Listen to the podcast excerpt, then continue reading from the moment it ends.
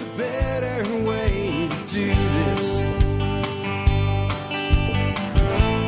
Let me show you a better way. Well, hello there, folks. Welcome to another episode of the Survival Podcast. Today we're going to be talking about a bunch of stuff. Let me just kind of give you the laundry list up front of what we're going to be talking about today. Uh, and that'll give people time to get on to the live stream if you are joining us in the live stream. Uh, we're going to talk about the SCOTUS, SCOTUS rulings, Supreme Court rulings on the vaccine mandates, both of them. Uh, we're going to talk about the one that uh, everybody's happy about, at least everybody on kind of the liberty side of things happy about, and the one that people are mad about. And I'll tell you why I think constitutionally, the court got both of them right. It doesn't mean I'm in favor of the one that they upheld. It just means I think that the judges did what the judges are supposed to do, at least most of them. Um, we're talking a little bit about Bitcoin today, not as much crypto as we usually talk about. We're going to talk about the fact that states, cities, countries are going to be putting more and more Bitcoin on the balance sheet, and I'll share a couple little stories about that. I have a question about violent protests. Will we have violent protests in 2022 like we did um, last year, and uh, will they be connected to the election? That's really two different questions. Uh, the Senate is not going to get rid of the filibuster. We all know this. At least most of us that have a brain know this. It's not going to happen. Uh, we can count votes. We can see what it takes to do it, and we know there are enough senators that are unwilling to do it that it's not going to happen. So why all the talk about it? What's really going on here? Um, I also want to talk or answer this question, and I'm going to be short on it because I don't have a great answer. Somebody's looking to find a partner, i.e., romantic partner. They're stuck in the state of New Jersey right now. They don't want someone who's crazy. Um, they said I, they know I say to get out of blue states, and I I don't say to get out of blue states as much as I say to get out of places that are total shitholes. New Jersey's pretty high up there on it from a from an economic standpoint and government overreach standpoint at this point. Beautiful place to live. It's like liberals destroy the most beautiful places to live, but it's not really about New Jersey here. And he doesn't want to use like a, a dating app or something like that. I, I don't know, man. I've been married for 21 years and I've been with my wife for 25. So I, I'm out of that scene, but I'll give you a little thought on it. Maybe somebody in the live stream will chip in some ideas. Um, mandatory car kill switches in the infrastructure bill. I actually talked about this uh, a couple three weeks ago, I guess, like toward the, like the first week back from vacation. But somebody, you know, wrote in about it yesterday, and I said if you wrote into me from the live feed yesterday, that I would give you priority. So we'll talk about that a little bit. Thoughts on using ebb and flow seed starting systems, like I've been talking about lately, for cloning versus seed starting. What's cloning? If you don't know, well, I'll tell you. It's not real complicated. It means rooting cuttings, basically. Uh, building a business in 2022 with, without Facebook. This was an odd question for me, but I thought I would go ahead and give you a shot at it. We'll talk a little bit about why Muscovy ducks are returning to Nine Mile Farm. And we'll have a follow up on uh, some comments from the seed starting episode about using aspirin to prevent tomato disease. I actually find this really interesting and kind of exciting. So that's what we're going to be covering today. And with that, I think we probably got most of the people that are going to jump in on the front end of the, the, the live feed already here. And remember, if you want to get in on these live feeds and you always seem to miss them and you wish that you knew they were happening before they did, um, couple things that you can do. Biggest one would be join Telegram if you haven't already done so and add the survival podcast Telegram channel to your Telegram and then don't mute it. And because you're only going to get telegrams from me if you do the channel versus the group. And I will always put out, try to always put out if I don't forget, a notice, hey, we're going to be going live in 45 minutes, two hours, three hours, whatever it is for that day. Um, that would be one. And the other would be if you subscribe to me on YouTube, hit the little bell. You hit the little bell and you'll know whenever anything's going on, YouTube will email you. And if you, if I do it like a, a an announcement the day before I go live, you can go to YouTube and say, send me a reminder and make sure that they do because I know I'm shadow banned in a lot of places. I'm not sure about YouTube shadow banning me, but it does seem that a lot of people that are subscribed to me tell me, man, I never see you in my feed. So I'm not sure about that. Anyway, let's roll, guys. I, got, I want to start off with the SCOTUS rulings. And I want to explain something before anybody gets mad at me. And I really want you to think clearly with this instead of getting reactive with this. And so whatever your emotional feelings are about the healthcare mandate, I want you to take your emotions, put them in a little ball and set them on the table. And then when I'm done talking, you can take your emotions back and, and try to be emotionless with this. I think, I don't like it, but I think the court got it right. And I think that maybe the Biden administration tactically did something smart for the first time in their existence. I don't say good, smart and good are different. Smart means it got done what they wanted to get done and good means it's for good. Those are different definitions here. So don't get confused.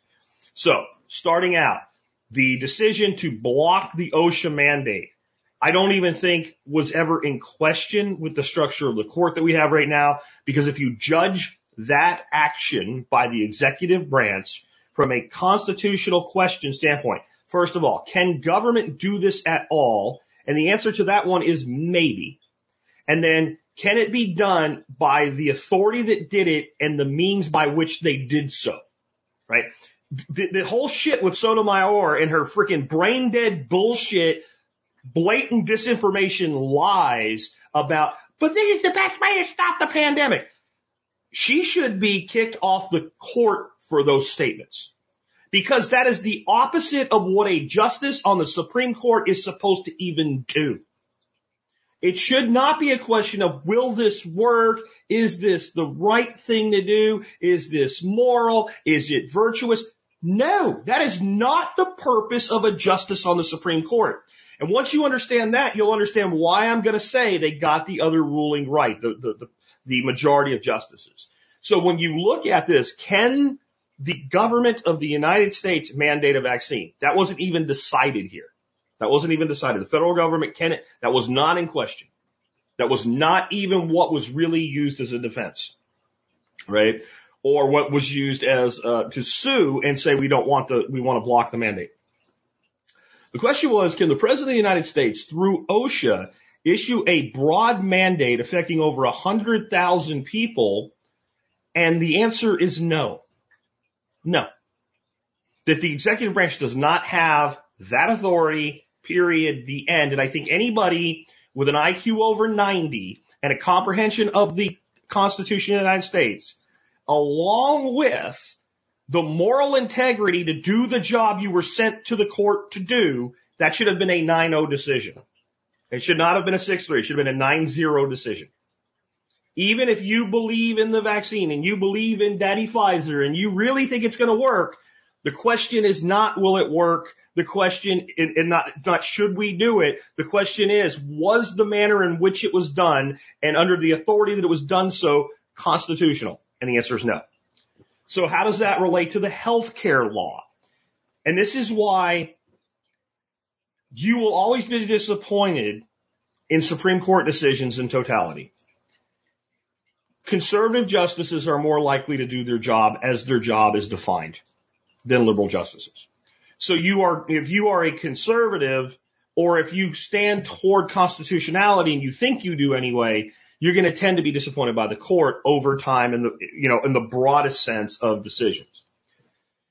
There is no health care worker mandate. That's just what they've called it. That's, it's not healthcare worker mandate. My daughter-in-law is a, um, a medical assistant. She works for a doctor's office. She is not vaccinated. She's the only person in her office not vaccinated. She's had COVID. She has antibodies. She's not going to get the vaccine. She's heard very little other than, well, why won't you do it? Because I don't want to because I had COVID and I don't think I need to. They do not take Medicare or Medicaid payments at her office. This does not affect healthcare workers.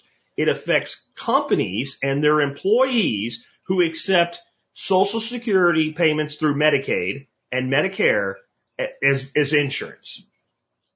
That's what it affects. It is not even a statement that you must do this. It's a statement that if you don't do this, we won't pay your claims. And what the court decided was HHS, which is Social Security Administration basically, has the authority to define the terms under which you can get paid. I don't like this. I think it's wrong. I think it's immoral, but is it constitutional? And I believe so. I believe that it is. And that's why I think uh, Roberts and Kavanaugh, who tend toward being very specific to doing their job the way they're supposed to do it, sided with the uh, minority side of the court, the liberal wing of the court. I read Thomas's dissenting opinion. And to be honest, it read a lot like um, Kagan's dissenting opinion on the other ruling. It was emotional. It didn't cite specific things that made the ruling wrong. It was, you know, Biden administration did a weak job of proving the need for this. Well, that's not the point, is it? And this is part of why I say our, the people that are constitutionalists that think that's the magic thing that would fix everything are brain dead. They're brain dead. The, the, the, the, most important part of Constitution is the first three letters, con. The Constitution gives entirely too much power to the federal government. And the places that it restricts power of the federal government, it fails to do so wildly. So the real fallout in this is going to be there's going to be a lot of doctors' offices and small clinics and private hospitals and places like that where they know if they go through the rest of the way with this mandate that they're going to go out of business. So what they're going to do, they're going to stop taking Medicare and Medicaid. And it's going to reduce the number of choices that the poor who are on, on, on Medicaid and seniors who on Medicare have in places to go get medical care. Now, it is going to absolutely be enforced in all public hospitals and things like that because they have to take it to stay in business as a public hospital. But I wouldn't be surprised if maybe some smaller public hospitals switch back to being private hospitals. I know there's going to be a lot of shenanigans going on with contractors that aren't actual employees, et cetera. We'll see. Um, I don't endorse the decision, to be clear. I'm just telling you that legally, that, that decision also sadly should have been 9-0 instead of 6-3 or whatever. Well, yeah, 6-3, I think. Um, yeah, I, I hate it. But if you make me a justice and I swear to uphold and defend the Constitution and do my job constitutionally, unless there's something I don't know about, and I haven't been able to read all the briefs and everything, and I haven't been able to read the full dissent. I've read, read the summary of the dissent. Unless there's something I don't know about, unless there was a legal argument that I could find that would change that, I'm sorry. And it sucks. Uh, next, I want to talk a little bit about Bitcoin. It's the only crypto topic today. So if you're not a crypto person, we'll, we'll get through this one pretty quick. But I think you should become a crypto person. If nothing else, you should become a Bitcoin person. And so there's just a couple stories out this week alone that show you're going to see more and more cities, states, nations getting involved with Bitcoin. And the type of money that you're talking about, even with small nations, when you, you know, you get a few, you're talking about a massive amount of Bitcoin that again is going to be just like it keeps happening, pulled off the market, out of circulation and locked up long term or in perpetuity actually. Um, the two stories I'm thinking of this week is the mayor of Rio de Janeiro, Brazil, wants to put 1% of city assets into Bitcoin. And it looks like that's going to happen. That's a lot of Bitcoin. It's not like, um, let's say the nation of Brazil putting 1% of Brazilian asset in, you know, the Brazilian balance sheet into crypto. But how far do you think we really are from this? How far do you think we are from nations who aren't quite in the U.S., you know, fold or in the China fold, the, the nations that are kind of on their own really, like Central American, North, North, South, North, Northern South American nations, uh, African nations, et cetera, from saying, you know what? You know what? We really should, you know, with our central bank or with just our general, uh, government budgetary fund, put 1%, 2%, 3% of that into a financial reserve like Bitcoin. And how long do you think it is before, you know, maybe the president of El Salvador phones up the president of Colombia because, you know, the president of Colombia would probably take his call and says, Hey man, if, if we put together a consortium and we all do this five, ten percent, let's pick a number.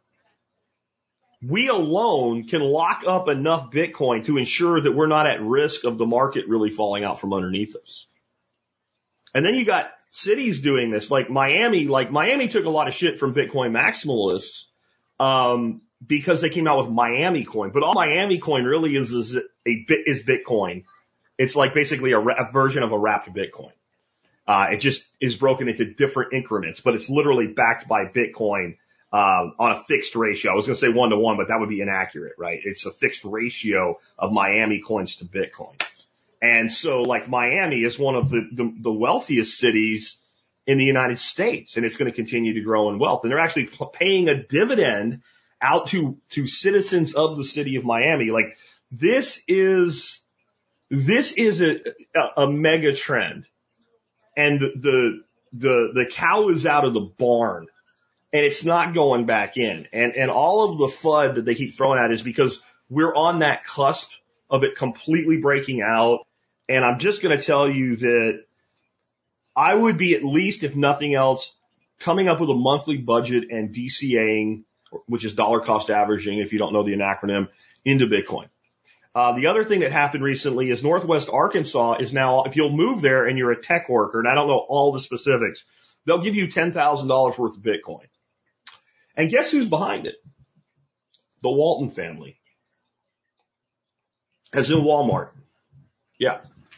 So it's kind of centered around Bentonville, which is, you know, where, where Walmart was born and birthed, right? And came out as a new baby into the world of retail domination.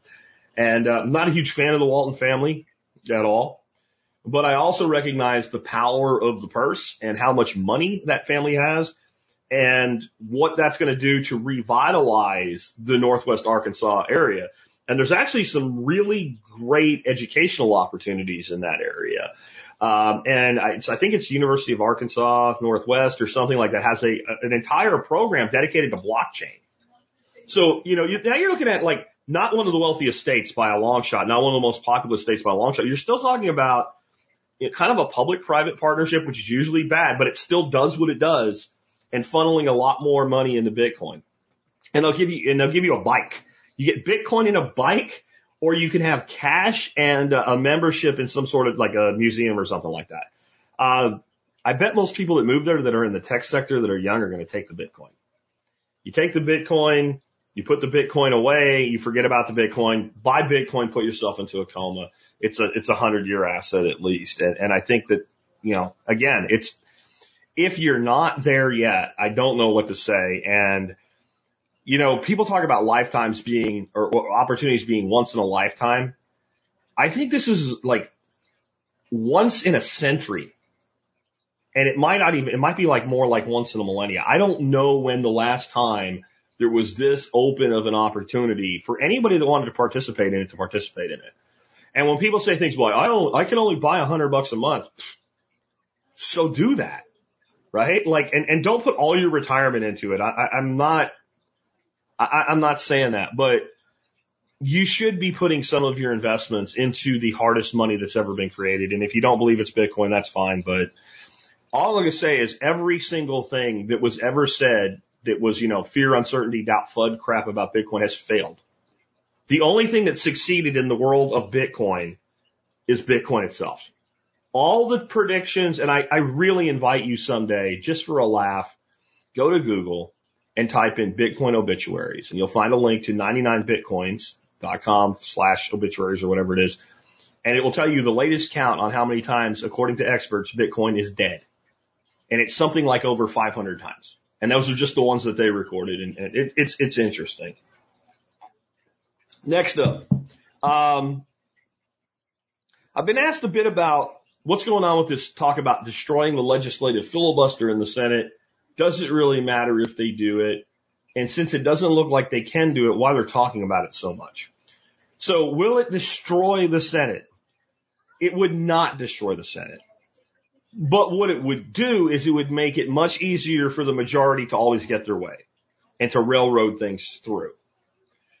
Um, the, the, the legislative filibuster makes it to where a small group of senators, if they really want to stop something, unless you have at least 60 senators willing to say, hey, let's take it forward to a vote, you can pretty much kill anything.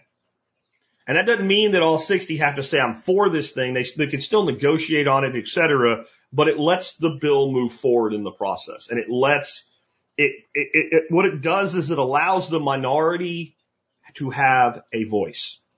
And without it, the minority has no voice.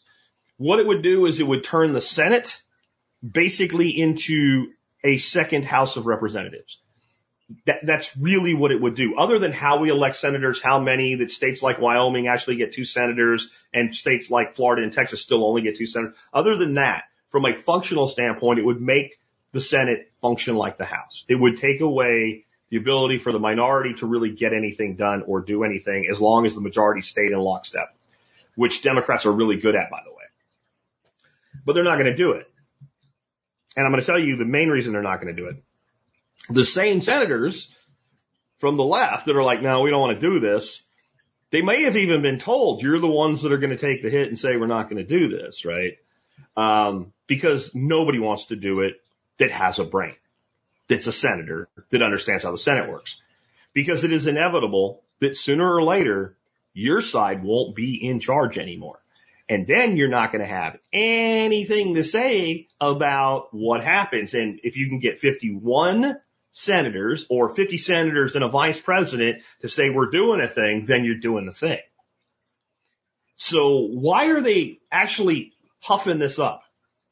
I think they're loading up their own war chest to do to the Republicans what the Republicans are doing to them now. Recently, uh, I can't think of his name, Tom Cotton, I think, this is senator from Arkansas, had some time in the Senate to speak about why we shouldn't do this. And instead of reading his own speech, he read Chuck Schumer's speech from a few years ago about why this was a terrible idea and it should never be done and it'll destroy the Senate and destroy our democracy and how terrible it would be if we did this. And they were Chuck Schumer's own words. He literally didn't change a word of it. It's an interesting thing. If you, if you look it up on YouTube, you can watch. It's like four minutes long. And right at the end of the speech, he goes, and those words were written and spoke by our esteemed colleague. And he puts up a big picture of Chucky Schumer, the senior senator from New York.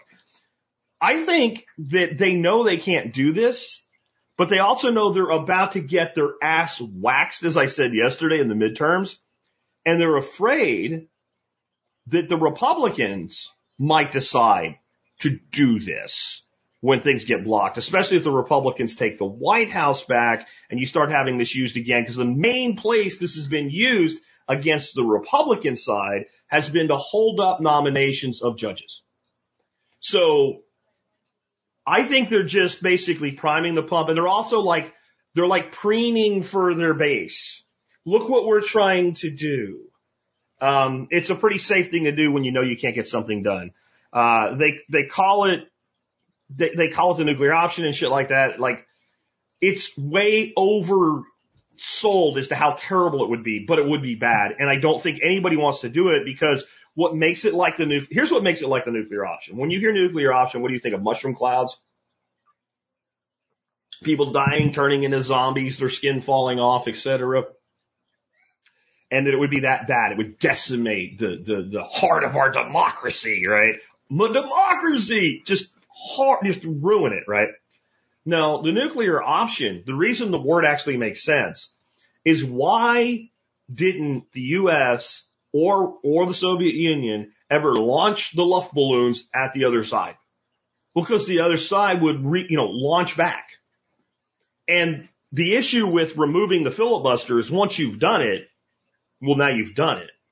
Now you have to, if you ever want it to come back, you're going to have to rely on the party in power to bring it back, which is not a good bet.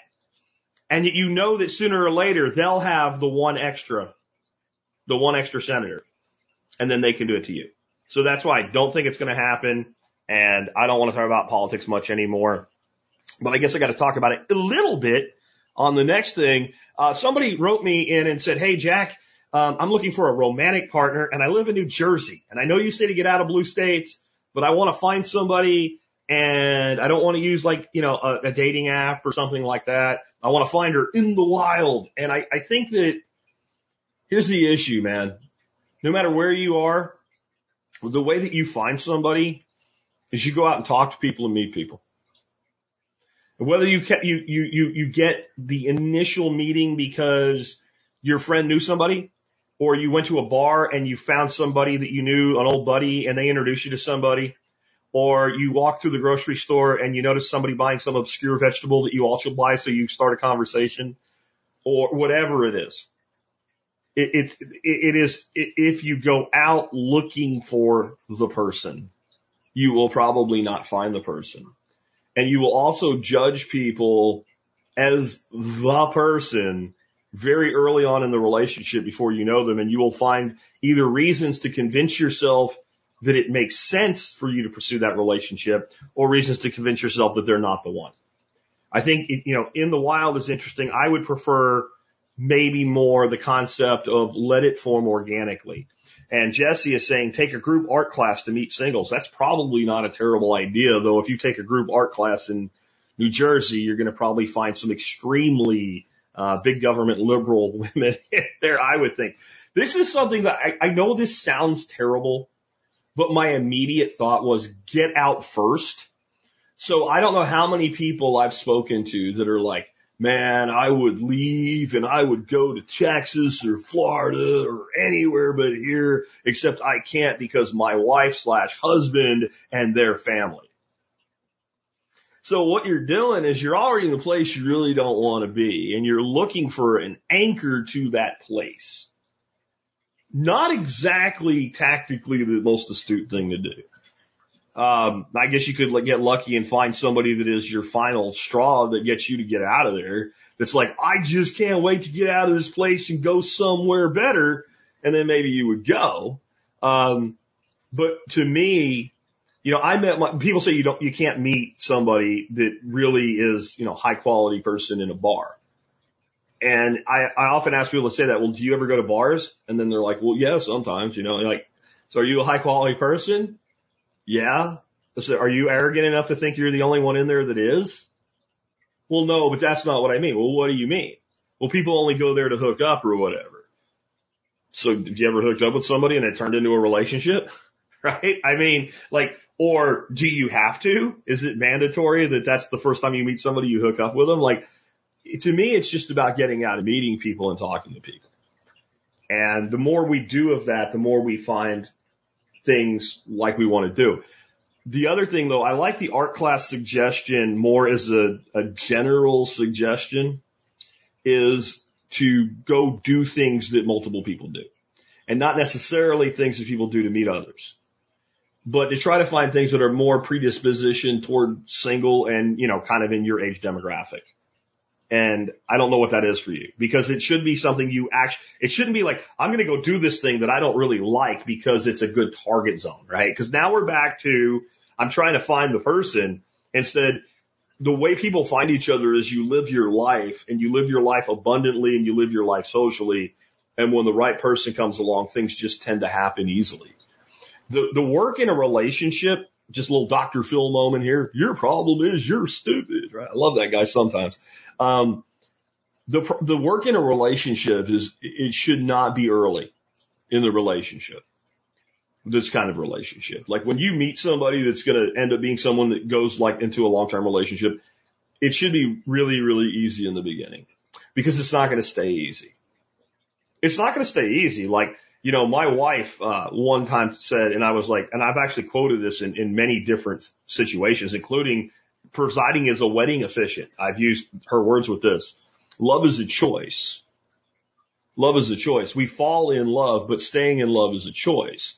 And the work in a relationship comes after the honeymoon period. And I don't necessarily mean the official honeymoon period. I mean that first part of the relationship where everything just works and you're always willing to compromise and they're always willing to compromise and you're on your best behavior. You know, when you start farting in front of each other, that's when the work begins, right? When you're comfortable doing that, not necessarily because you farted, but what you know what I'm saying when I say that. When you get into that zone of we are going to live together forever, that's when you know, it's not so easy to say, well, maybe I'm okay with that when you really aren't.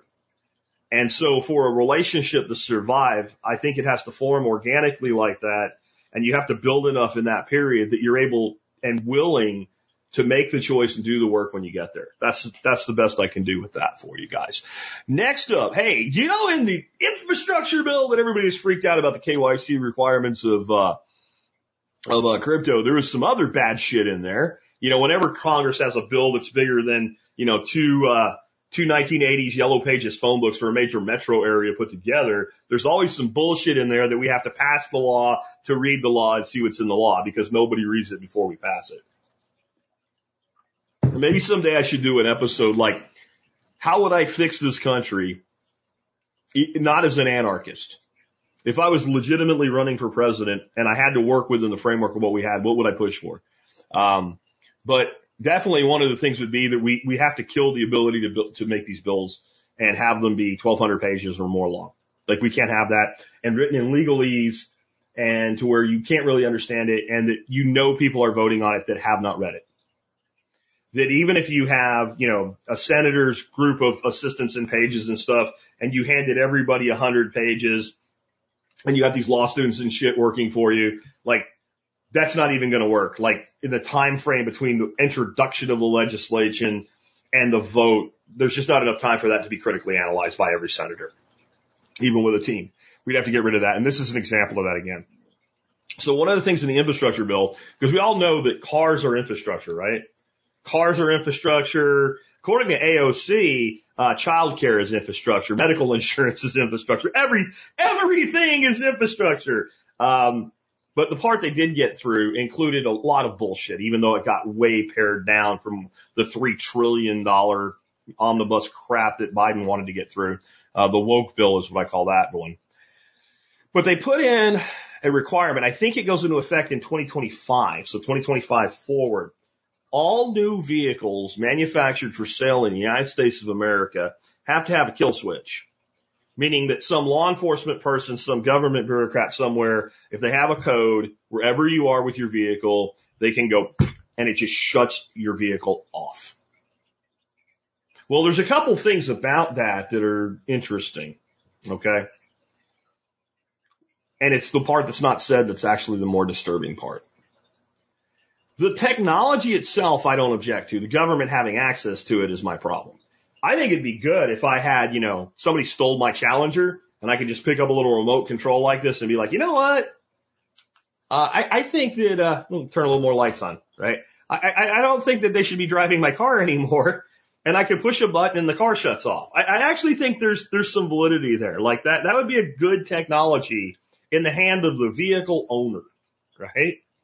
Um, and then I decide who else has that technology. Like if it's my car, but I want to make sure my wife can kill the switch if I, I give my wife, that's fine. But the government having this is a problem because, and this is, I think that light's actually too harsh for what we're doing today. Um, this is the part that nobody's really talking about. In order to do that, what else do you have to do? In order to do that, what else do you have to do? In order to shut off a car, don't you have to know where it is? So what that means is this kill switch will mean that all new vehicles will be as traceable and trackable by government as your cell phone is right now. That's what it means. That's the big problem. Now, what did I say yesterday? Self-driving vehicles. What, what are some of the things that you have to have to have 500,000 vehicles running around Dallas Fort Worth at rush hour and not have them bouncing off each other like bumper cars at a, at a, you know, amusement park. All the vehicles need knowledge of the other vehicles. So part of this kill switch is to get this tracking into the vehicle so the government can track everything that we do. But it's also because the manufacturers want to build the self-driving vehicles, right? And what did I say yesterday? They, they don't, no, none of them want to do it alone. They all want everybody to have to do it. They all want everybody to have to. If everybody has to do it, no one gets a competitive advantage by not doing it and waiting to do it later. And if you actually want self-driving vehicles, you basically need all the cars talking to each other.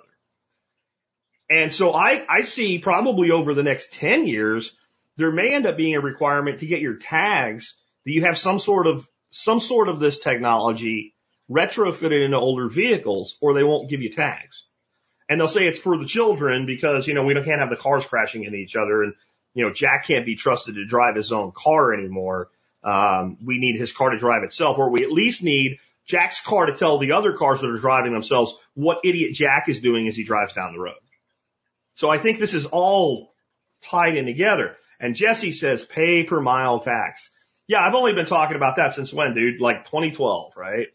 Um, this is going to enable that as well. If I can track your vehicle everywhere it goes all the time, then I can tax you by the mile. And it doesn't matter you're driving an electric car anymore. Now I can tax you by the mile as well. And if you drive a gas car, you get double taxed and that just is a windfall for the state. That's, that's the bigger piece of what's going on there. They have just slipped away in that will guarantee that they can track every American in their vehicle everywhere they go all the time. The kill switch is the least concerning portion of that. It is the means by which you sell the idea to the population of being tracked everywhere that they go. And if we know your vaccine status, we can say that Jack is unjabbed and driving his Challenger down the road and on his way to a place he's not supposed to be.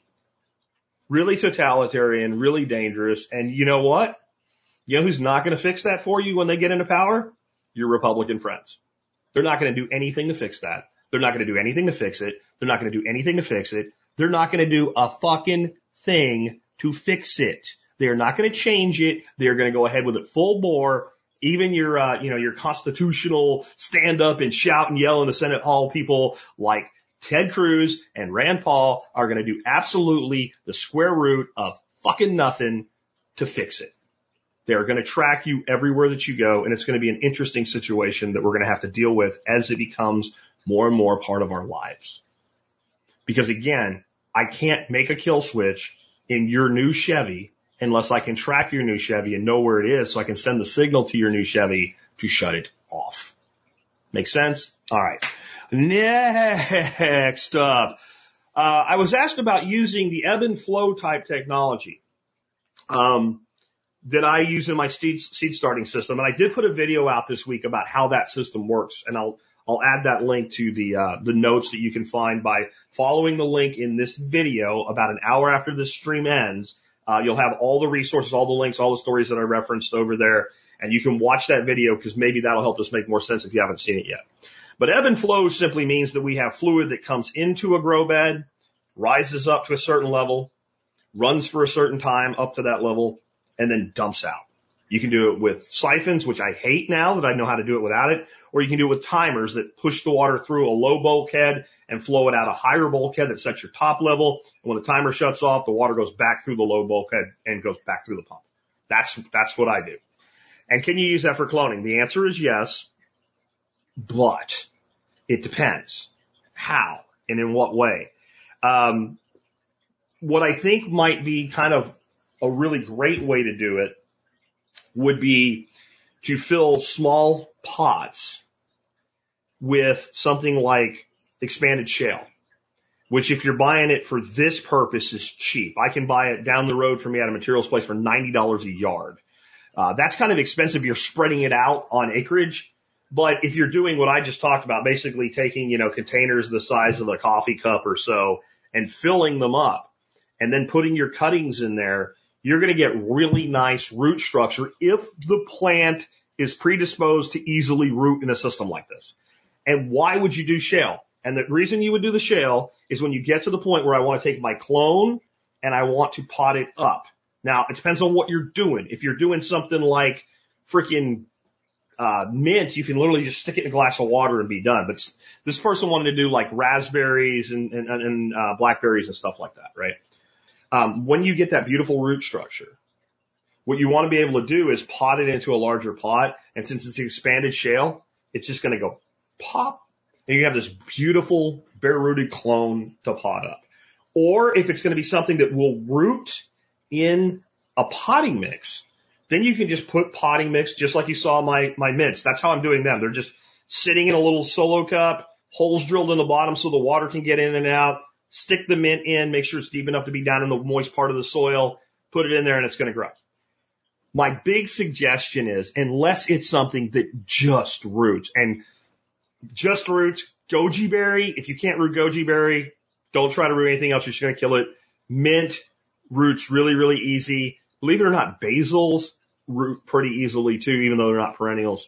Um, those types of things are easy. Like literally anybody can do it. Honestly, fig roots like that. Uh, there's a few other things. Most things will be much more likely to root for you. And even things that root easily will root better and more aggressively if you use rooting hormone. There's two main types of rooting hormone that you can get. One is a liquid that you then dilute. It's very, very concentrated and very, very strong, and it's an acid. And you add it to, um, you know, there's a ratio, like so many milliliters to, to, you know, a liter of water. It's cheap. It works. I don't like it. I find it to be fairly dangerous. Um, I got a tiny, and you should use gloves, and I didn't, right? But I got a tiny, tiny drip. I mean, almost a microscopic drop of it on a finger one time, and it burned a huge portion of my skin. And the scary thing is, it never caused any pain. I never knew it was there. I didn't know it happened. So by the time I saw it and I started rinsing it, it had already taken a lot of skin off. It didn't end up being a bad thing, but I was like, oh my God, if that got in a, you got one drop of that in your eye, you're blind. And if you get a large amount of it spilled, I don't know that there's anything you can do to shut that burn down, um, short of maybe what they could do in an emergency room. So I don't like it. I also think something that toxic, I don't really want it on my property. I don't want it where an animal could chew into a bottle or whatever stupid thing a kid does or whatever. I just don't think that I need that around here. So they make rooting hormone and I'll link to the one that I use in the notes again. Um, that comes in a little bottle and it's a powder. And basically you moisten the bottom of your, your, your cutting and you dip it straight into the powder and then you place your cutting. And that's what I would prefer to use. And it is still a chemical, a toxin, a poison, whatever, but it's because it's a powder and because it's already at the strength that you need it at when you use it, it's not going to burn you or cause you problems, right? I, I wouldn't go sprinkle it in your eyes or anything, but it's not as easy to harm yourself or others with. The other option is if you have willows, especially like weeping willows and hybrid willows. If you get the buds off of new growth on a willow, you strip those buds and you macerate that into a paste. That is a very effective rooting hormone. It's natural and it's completely safe. You could eat it. It tastes like crap, but you could eat it and you wouldn't die, right? Um, so it's, it's up to you, um, how you want to handle that going forward. But that's the big thing I'd recommend that. And I will again put the rooting hormone that I use in powdered form in the notes. I'll, I'll retrofit that back in there. If I ever say I'm going to put something in the notes of an episode and you go check it out and it's not there, tell me in the comments and I'll add it in. I'll find it for you. Uh, cause it does happen. I do forget shit. Next, um, got a question on building a business. And I, I, you know, I hate Facebook. By the way, if you're watching me on Facebook, I hate Facebook. Even if you see me shit posting there, you're never going to really have a deep conversation with me on Facebook. You're not going to get 90% of the information that I put out on Facebook, it, it's, it's just a shithole run by an asshole that is literally using you, uh, to enrich themselves by selling everything about you to anybody that wants to buy it. And you are literally a cow with an ear tag. And that ear tag and brand follows you everywhere you go if you use Facebook, especially if you use it without some sort of technology that blocks Facebook from tracking you off of Facebook uh, like like uh, I can't remember what it's called now. There's one for there's an uh, Facebook container. If you're going to use Facebook at all, use it on your computer, not your phone. Use Firefox browser and use Facebook container when you're using it in your browser. And then I, if if I have to go there, that's what I do. And I use Brave as my browser for everything else. And I keep those two worlds totally separated because that's what a scumbag Facebook is. But basically this guy wants to build a business. He's like, I'm not sure that I can build a business without Facebook. Well, people build businesses without even the internet anymore. Still, I don't think it's smart. I think you should, you know, build your business online and offline, even if you're a local, you know, hands-on brick and mortar business. You don't need Facebook. That doesn't mean you shouldn't use it. If Facebook makes you money, use it to make money and don't do anything else. Do not contribute, only take. Um, person said also they're trying to be more active on me. We do that, float, whatever, pick something. The reality is you build a lot of your following on any social media platform by saying, these are the social media platforms I use. And if you don't say, here's my Facebook, then you don't prime the pump for them, right? And if you're going to still be on Facebook, then I would say, do it, but don't promote it. Promote something that's more freedom oriented, etc. All we're talking about here is ways to communicate. There's nothing wrong with setting up a Facebook page for your business because sometimes people, that's where they'll find your business. You don't have to be active on it. You just have to be there if somebody goes looking for it. And then you can have a thing right at the, the top of it that says, Hey, uh, if you want to communicate with us, get more information, whatever, this is how you do that. We don't really use this. It's just here as a resource. I know some of y'all are doing side hustles where you use uh, Facebook Marketplace and you make a lot of money. I'm not telling you to stop, but make sure you don't think like if I don't have a Facebook, then building my business is going to be difficult because it's not necessarily the case. And you know, is your business even a good fit for Facebook? Let me be blunt about Facebook. Facebook is a boomer and Gen X platform. You don't really find a lot of young kids on Facebook.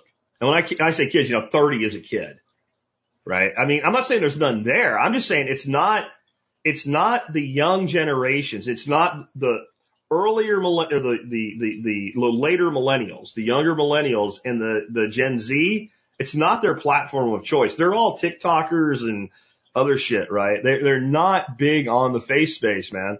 So who's your target? If your target is 50 year olds, you, you probably want a business presence on Facebook. If your target's all across the, the, the board, maybe, but I don't think it's necessary.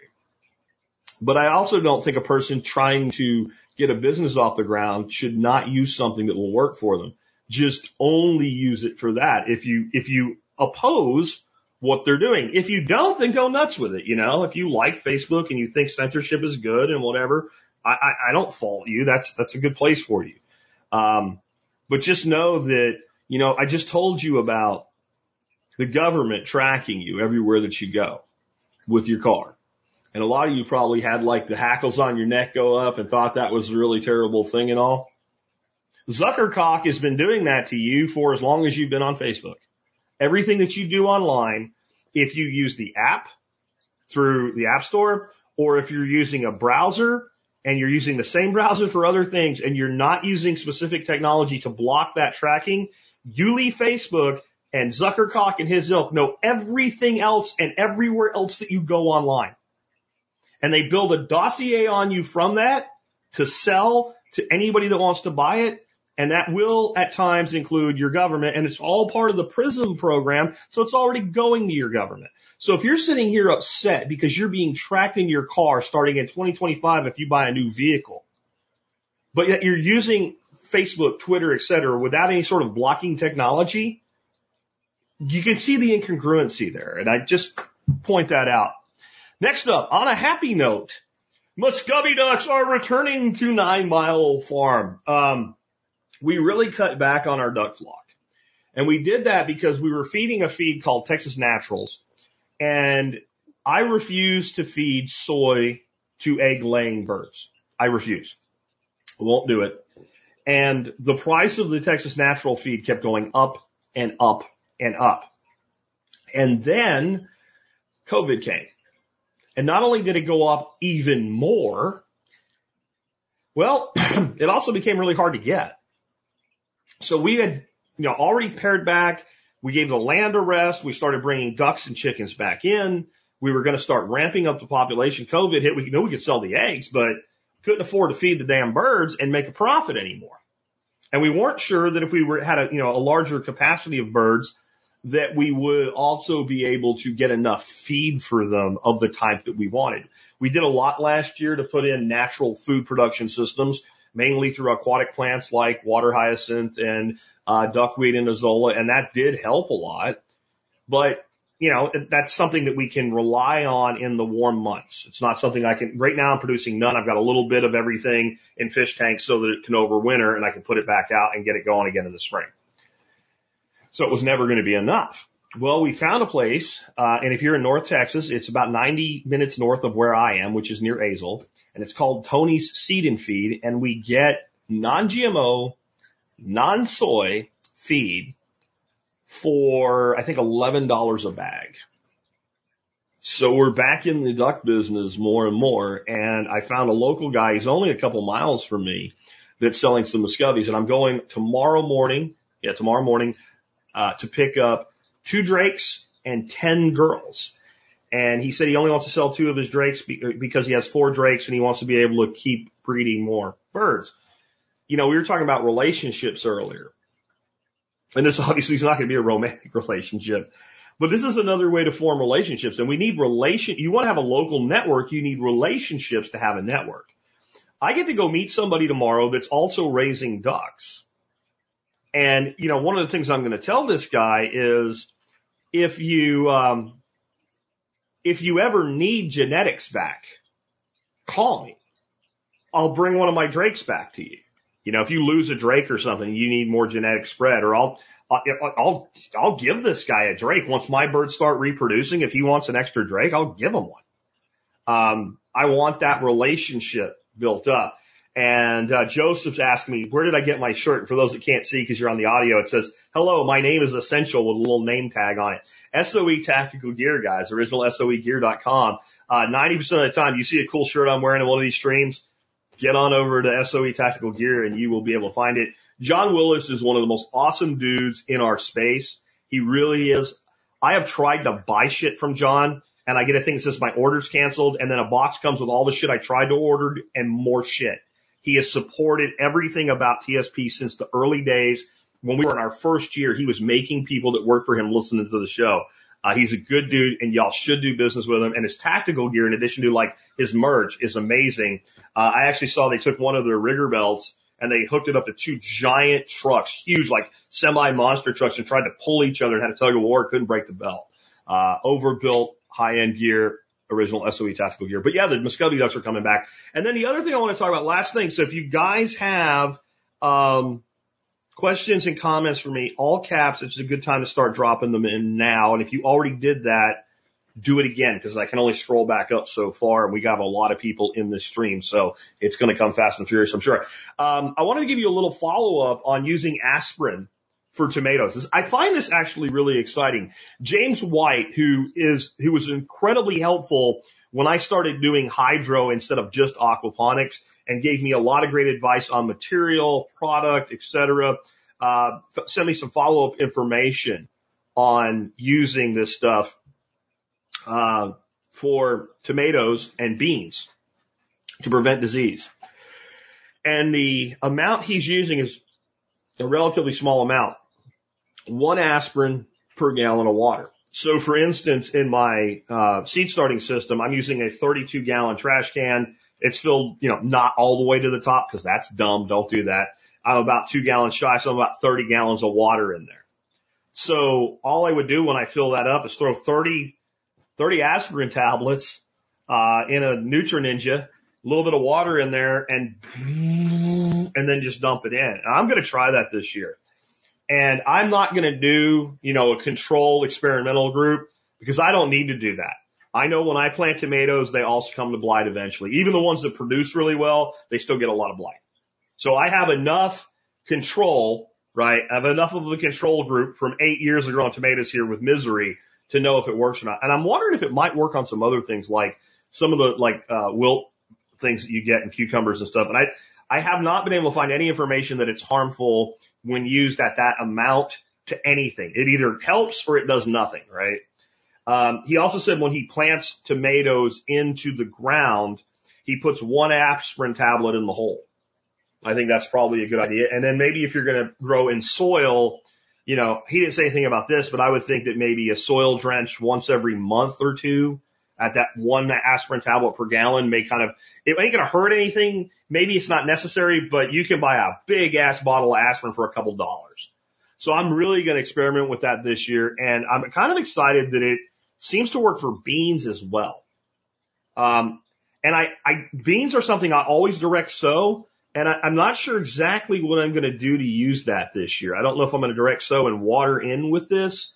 Um, you know, it'd be something that it actually would be really easy to water in my. I have a lot of gardens, but they're not that big. I could actually treat the entire garden with it. Uh, there's quite a few actions by which they theorize that this works. One thing he sent me was the things that it does. And generally with tomatoes, what it does is it reduces disease, increases heat resilience, and increases yields. And by staying alive, you're going to increase yields. But I, I think that from what I read, it's not just that it increases yields because it continues to yield longer, but the early yields that you would have gotten anyway, you get more. So I'm pretty excited about that. And I really recommend that you guys, uh, check it out. Now, uh, Zachary is asking about Jack's blend from Nicole. You have another coffee recommendation. Um, I'll tell you what, Nicole's just holler roast blend of coffee done to a dark roast is one of the best coffees that I have ever had. It is a fantastic uh, roast that she's done. And I really recommend you look at maybe like her coffee club as well. And one thing I've noticed though from these micro roasters like Nicole and, and Brian over at uh, Food Forest Farms, the darker roasts seem to actually be better. We did with my Jack's Bourbon Blonde, we did do a light roast with that, but we went through like, I don't know, man, like 12 different beans. And then we narrowed it down to a few and then we played with the roast and the, the bourbon and it took a while to, to, to ferret that out and make it work. But I would say always with your air roasting, uh, folks tend toward the darker roasts. Uh, they just seem to be better, even if you're more of a medium roast kind of person. And then what I, what I'd like to see Nicole start doing is something Brian does really well. True roast blends. So it might be the same bean, but if you got like a light roast, a medium roast and a dark roast blended together. And he has one called Brian's Blend. He's had it forever. It is really good. It's my favorite thing he does is his Brian's Blend. He also has a blonde espresso and that blonde espresso is done with a very light, incredibly light bean, a medium roast, and a very like patent leather black dark roast all mixed together. And those were fantastic. So those are some recommendations that I would have. Um, again, anybody that wants to ask questions, please put them in all caps for me. Anybody that wants me to comment on things that you have to say, um, go ahead and do that. Oh, on coffee, Plant Propagation USA says Mai Tai Mexican chocolate. Yeah, shame on me for forgetting to mention them. I have three coffee vendors in my MSB. Uh, Brian Norton, Nicole Sauce, and the Mai Tai Coffee Company. Um, that chocolate Mexican is freaking delicious. And the butter rum is good too. And if you like the butter rum from Mai Tai and you like that you can go there and just order it, you can thank me for that because it was a special run only that they did once a year. And I'm like, guys, you need to put that on your, in your regular catalog. And they did. So that's another great one. Um, Roy says, I would agree about vax requirement for healthcare workers where Medicaid is accepted. If there was a fully approved vax available, if it remains EUA, then it would violate their rights. But it doesn't. I hate this, Roy, but it doesn't because it doesn't violate their rights because they don't have to work there and they're not directly fining the company. They're not threatening to set, shut down the company. They're making it a requirement to pay benefits. They're basically, it would be like an insurance company saying, we will not pay claims unless you meet certain criteria. I don't like it and I hate it and it's wrong, but those are not what a Supreme Court justice is supposed to be judging. They're supposed to be judging was it done legally under our Constitution? And again, in reading the summary of the um, of the what, what, do you call it? the the objection, um, the dissent uh, by Thomas. And again, I, I want to find the whole thing and read the entire thing. But in reading the summary, I didn't see anything there that changes that. Oh, violence predictions for 2022. Did I miss that one? Sorry. Um, yeah, I think we'll have some violent protests because we pretty much do every year. Will they be connected to the election? I think that depends. I think what can really set this off again would be another George Floyd type incident. And I think if you see it really widespread again, it will be something like that. It may not necessarily be cops killing a black guy, right? It, there's, but there could be some thing that happens that is an excuse for the meltdown. Um, you know, I had a conversation with my brother-in-law who's a cop about this when the Floyd thing happened. And he agreed that the officer killed the guy and it shouldn't have happened that way. But he's like, they just look for any excuse to riot or whatever. And it's like, but they didn't. But they didn't. They didn't. We didn't have nationwide, widespread, violent protests until something like that was able to be used by propagandists to skillfully and artfully gin that up. And in general, we need something that's a very strong rallying cry because just because you didn't get arrested the last time you did it doesn't mean you're not going to get arrested this time you did it. Um, and, and I don't know. Now, there's the wild card on the elections this year. There really isn't one. The Republicans are going to win. I don't think that is enough in of itself to cause mass rioting. 2024, on the other hand, uh, especially if the Orange Man, you know, despite my prediction that he won't be back, does come back, and it looks like he's going to win, or he actually does win, that could cause widespread rioting. But I, I don't think we, I don't think we get election related riots in 2022. Um, maybe election aggravated riots. If there is another reason for riots and it overlaps election season, then maybe that builds it up. Now, I don't mean that that might not cause something like we had the year Trump won in 2016, where you had kind of localized riots in certain areas that didn't last very long, right? I, I, I don't mean that. What I mean is overall long term, you know, summer BLM riots. I don't see that happening. I don't see that happening over the election anyway. Um, Stan says, do you think a big run up in Bitcoin might call, create calls for huge capital gains tax on crypto? No, no, I, I don't. And I, here's why. I don't think you can start taxing unrealized gains on crypto and not tax unrealized gains on things like stocks and equities and other forms of property. It's just not a thing. And there is no incentive to do this for wealthy people. And wealthy people, not Congress, write your laws. Wealthy people employ lobbyists who take laws that are already pre-written to the congressman or senator whose name they want to be the primary sponsor of the bill, and they say, you will sponsor this. And, and the congressmen and senators generally say, okay. That's how that works. And so the rich people run this scam of using collateralized property to take loans long term and never pay taxes on a lot of money that's never considered income because it's debt. And if you have appreciating assets, you can play this game for a very, very long time. The loophole, if they were going to do it, would be a property tax. Because Michael Saylor's right when he really says Bitcoin is not necessarily money. It's more digital property. And so might you be able to create some kind of a property tax, a federal property tax on Bitcoin? Maybe, but I just, I just don't see it being, um, I, I just don't see it being a thing. Uh, somebody else asking, I think I already did this now, election year violence predictions in 2022. Um, I've already said that. 100,000 liquid. I want to go all in on property, but I also need capital to bootstrap, design, build my business, new truck, trailer, skid.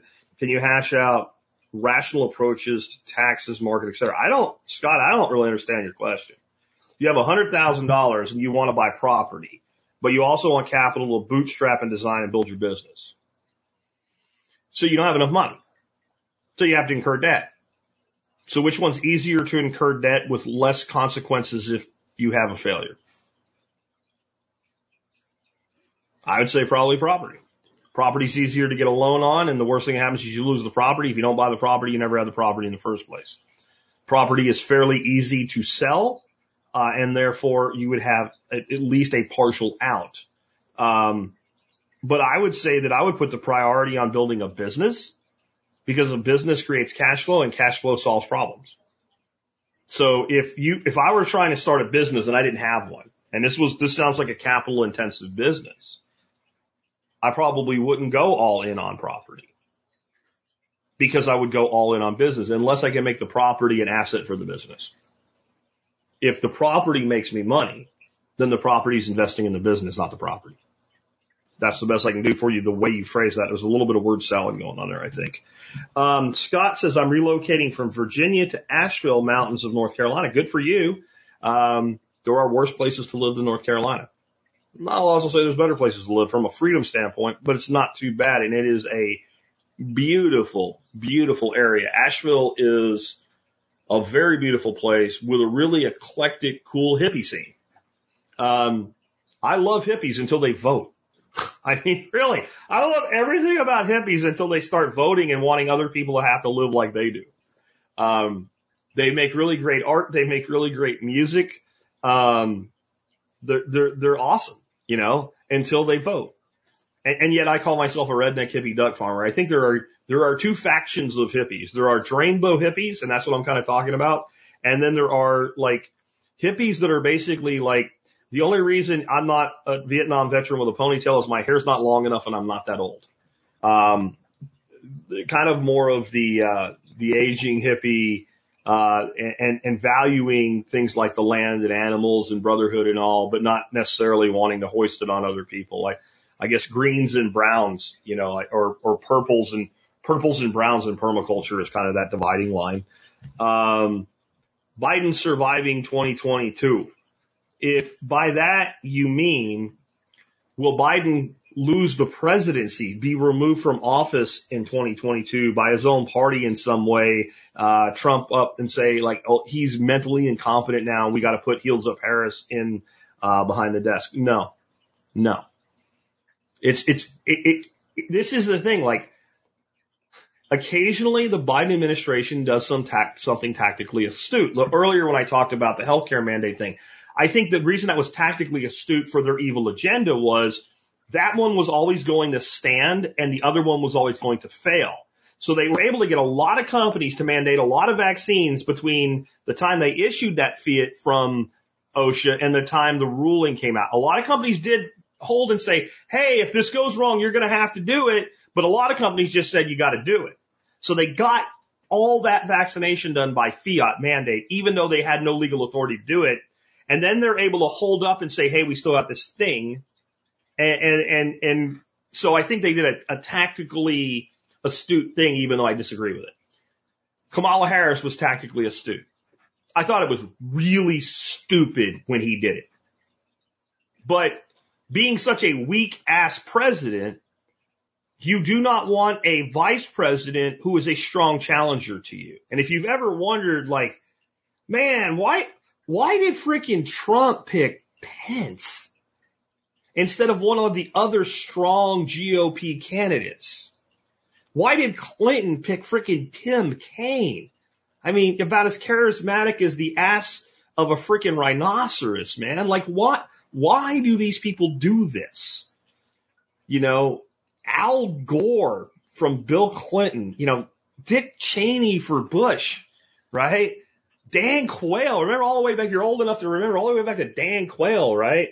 Like traditionally, especially in modern times, presidents have picked fairly weak VP candidates. They want somebody that doesn't harm them, maybe gives you a bit of an advantage in the home state that they're in, but you don't want somebody that can challenge you. Man, you talk about the archetype of somebody incapable of challenging a sitting president as their vice president. Kamala Harris. Holy crap. Like complete incompetence. So it's basically guaranteeing that Biden finishes out unless he chooses not to. Now, reelection, I think there could be a lot of challenge to Biden as the presumptive nominee in 2024. We'll see there.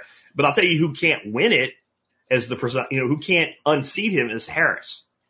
Harris couldn't win California where she's from in the primary. I think she got 12% of the vote in California, your home state. She did as bad in California almost as uh, Liz Warren did in her home state. She's a terrible candidate, but it ensures the sitting president is not challenged by his own VP. That's a big reason that you got Secretary Clinton instead of VP Clinton under Obama. Obama's many things, but stupid is not one of them. And you don't want a strong VP with the potential to challenge you at the end of your first term or sometime in the middle of one of your terms if things go south. And that's the whole purpose of a Kamala Harris. Um, did you look into NFTs yet or find the one that I sent you? I have not been able to figure out how to get the one that you sent me. Um, I haven't had time to do that. Um, I, I, I think that NFTs have tremendous potential. I'm not big on NFTing pictures. So Dennis NFT my own picture for me and sent it to me and I've got to do something within my wallet to find it and I, I just haven't gotten there yet. Um, K Bonk says they don't even read bills. I'm thinking you're talking about congressmen and you're right. Um, they don't. Uh, dot com cowgirl in answering the earlier question about buy land or buy business, she says buy an existing business on land. That would be one way to go about it. Or buy a piece of land that provides assets to the business. Cause you're talking about skid loaders and stuff like that. I think you're talking about some sort of earth moving business or construction business. And I think that has a lot to do with how things are going to go. Ba- Biden health prediction and fallout. So like the the other side of what I just said about Kamala being a really good pick to keep him behind the desk until at least the end of his first term is we could see what we all know is happening to Biden accelerate to the point where you would have no choice but to invoke the 25th Amendment. However, I think they would be really pensive about doing that and they would be more likely to pump him up with drugs, keep him in the basement more, that type of thing, and then manage him with handlers, which is already being done. But if you get to a point where he literally doesn't know his own name anymore, um, and it's, it's bad, but it's not that bad. I'm telling you, in my estimation, the president of the United States right now is suffering from uh, early stages of Alzheimer's. In my opinion, I'm not a doctor. I'm not qualified to make that as a medical diagnosis, but having lived with people going through it. And it's a, ter- I, I, I despise Biden. I, I, I don't wish this on anybody though, even Biden. It is a horrible thing to lose your mental faculties and to, to be physically still relatively in decent health and not know who you are and where you are and not remember your best friend or your wife and who they are. And sadly, I think that's where he's headed. Now, what medical treatments are available to people that are presidents and high end senators and wealthy people that are not available to us? I don't know how much longer that can be staved off. Could I be wrong? Could he just be an idiot? And it's, he's not literally breaking down this way. I could be, but if he is, three, any, anybody here that's ever had this sad, horrible life where you have to watch this happen to somebody you love knows it starts slow, it gets a little worse, a little worse, and it goes, all of a sudden it goes exponential. And so that would be the wild card that could end up with him, you know, out on his ass and we end up with Kamala Harris as president of the United States. If that happens, she does not win in 2024 and I don't even know that she would be the nominee. I think that there would be such a desire to capitalize on, and I think this is going to happen with Biden anyway. There are some very ambitious people in the Democrat party. Right now their bench looks very shallow. They're floating the name Hillary Clinton again. That's, that's just stupidity. Um, I think it's very possible. Um, it's very possible that you could see a challenge to Biden from someone yet we don't even we can't even think of their name yet. Like they had the clown car circus uh, last time around, but there there's potential for some other people and maybe even people that you normally wouldn't think of, maybe some particular senators and things like that. Um, official Hartley says, maybe I've missed this. What are your thoughts on Oath Keepers in the news? I have not seen what's going on with Oath, Oath Keepers in the news. I, I talked about this long ago. I don't I don't go on warfare with other entities. If I separate myself from another entity, I only speak about it again if I am asked about it. So I'll do that here. During Operation Jade Helm, um, Stewart lost his mind. He either lost his mind or he decided integrity was not necessary if you were going to grow your organization and they made Jade Helm out to be a full invasion of the United States. They hyped it in every way, shape and shape and form. and I decided I no longer wanted to be associated with Oath Keepers. So I really don't pay attention to what's going on with them. I really don't. I wrote Stewart about it. I gave him ample opportunity to explain what he was doing to me before I did so.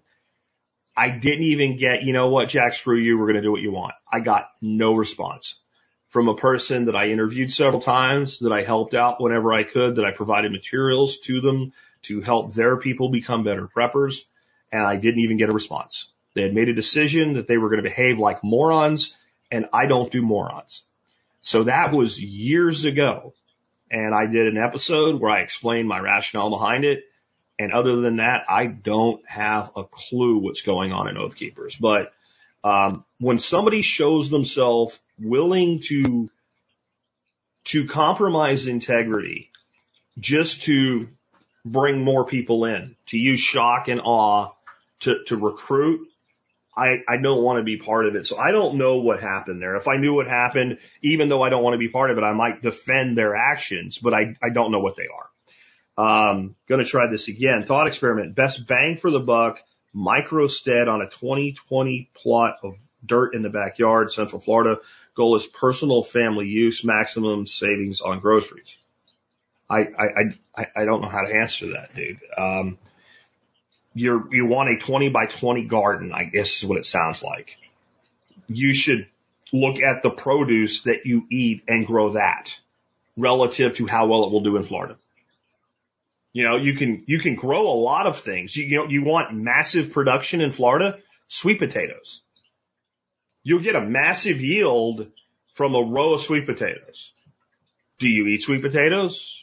You know, are you primarily keto carnivore or do you use a plant-based diet? Like I grow, I grow sweet potato, but I primarily grow it for the greens for myself and for my ducks. Right. And if I was just doing a 20 by 20 garden that's all I had, I, I probably wouldn't grow but maybe one vine for greens for the frying pan. But if I was living on potatoes and it was going to be in Florida where potato is hard to grow, I would look for a variety or two of sweet potato and I would grow that for a carbohydrate crop. Tomatoes are going to do fantastic in Florida. Peppers are going to do fantastic in Florida. Early beans will do fantastic in Florida.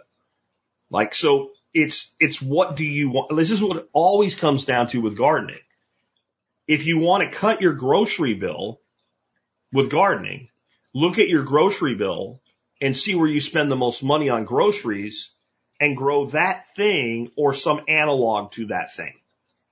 I, I, that's unless you want to give me more clarification on what you're asking, that's the best I can do on that. We're going to take a couple more and we're going to go. Uh, advice on taking w- would I want to live here trip to other states.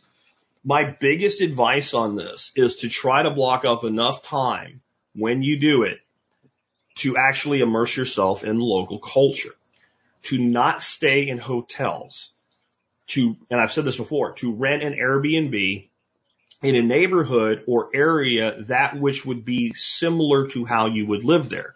If you go rent an Airbnb that's on some beautiful ranch out in the country, but you're not going to be able to afford to buy anything like that, then the experience you have while you're there is not the experience you're going to have living there. I would say you want to stay for a week or two and you want to like go to the grocery store that, that is similar to the place you would shop.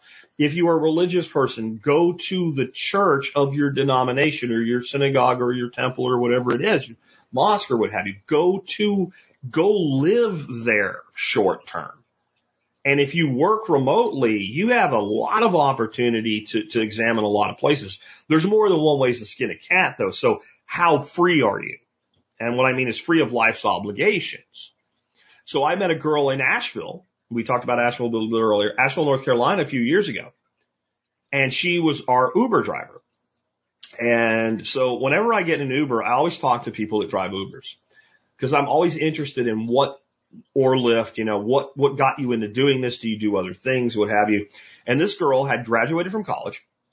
She had student loan debt and she decided for two years she was going to she was going to go all everywhere in the United States that she considered possible as a place that she wanted to live. She would stay no less than two months in a place.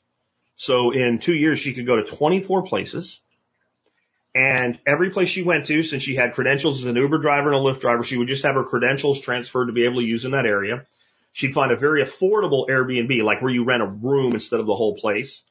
And so she could show up and already have a place to move into, you know, bit of, bit of clothing and some accessories in her car, unpack, sit in, turn on her app and start working. And I said, well, what are your goals? She said, I want to find a place that I want to live. I got a couple of places that are kind of on the short list now. Maybe I'll go back to them as I get toward the end of this. I wanted to make sure that the place that I lived in, I would already have some friends and contacts and know the local scene. And I want my student loans completely paid off when I stop doing this. And I said, are you on track for? She said, I'm ahead of it. She's like, I've got another nine months to go and my student loans are one month away from being fully repaid. Instead of backpacking across Europe, she was hustling across, you know, hustling her way across her own country. Now this was pre-COVID and it may be more difficult to do now, but that is, you know, a different way of skinning that cat. Like when you're 22 years old and you're not married and you have no kids, that question is a lot different than being 38 years old, having two kids and being married because, you know, and then what kind of job do you have? You have the freedom to travel, but I would try to spend as much time, um, as you can in the place that you're considering living there like you live there instead of being there like a tourist.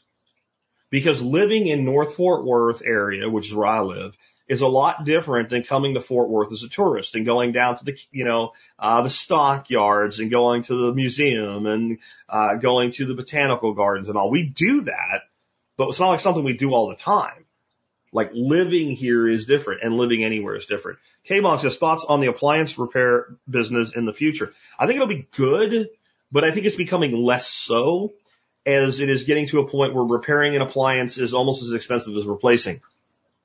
So when I have an appliance that needs to be repaired, if the part to repair the appliance is $600 and I can replace the appliance for $900, I'm probably buying a new appliance. So it depends. Um, it's not something I know a lot about. So I, if you know a lot about it, you're probably actually better suited to the, see any business can be successful, right? As long as it brings value. It's the structure of the business and the knowledge and the design of the business and the owner that is going to make the business successful or not. Uh, plant propagation USA, again, most promising technology that you are keeping an eye on that's not Bitcoin. If I'm going to stay in crypto, it's going to be NFTs when used properly, which I think you're going to see a lot of um, coming very soon.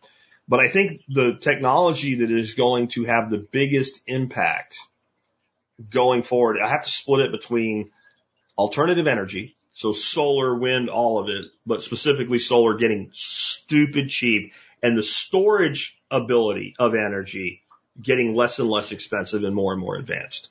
And then self-driving autonomous vehicles. Self-driving autonomous vehicles are going to radically reshape the economy.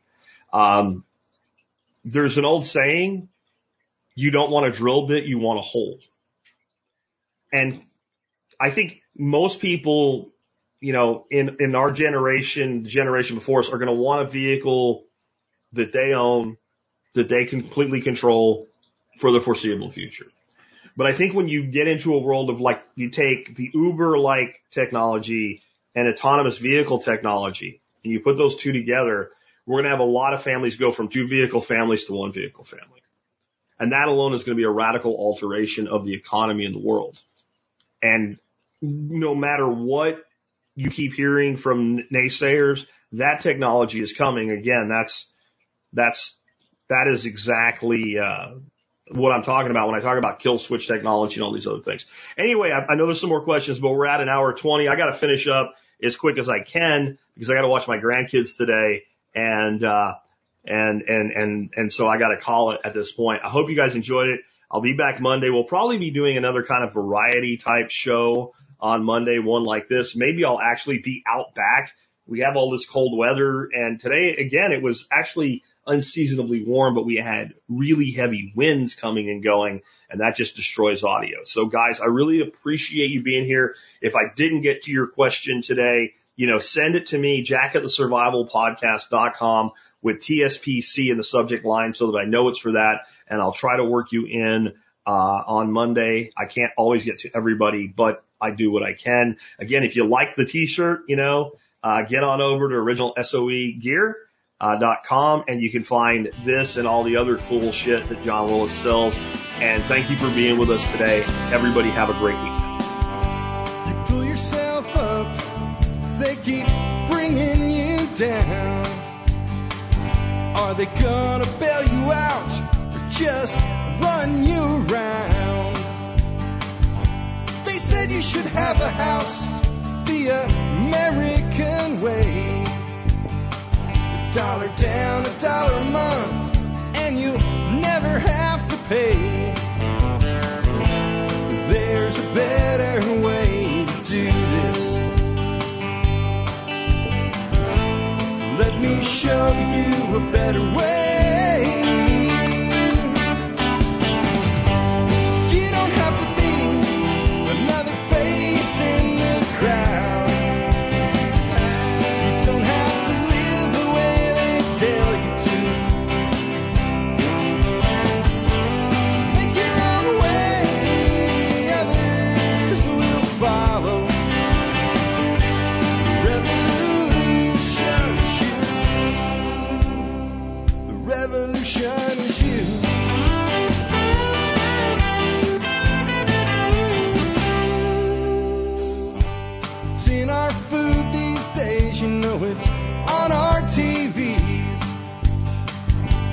Sometimes we forget we are what we eat.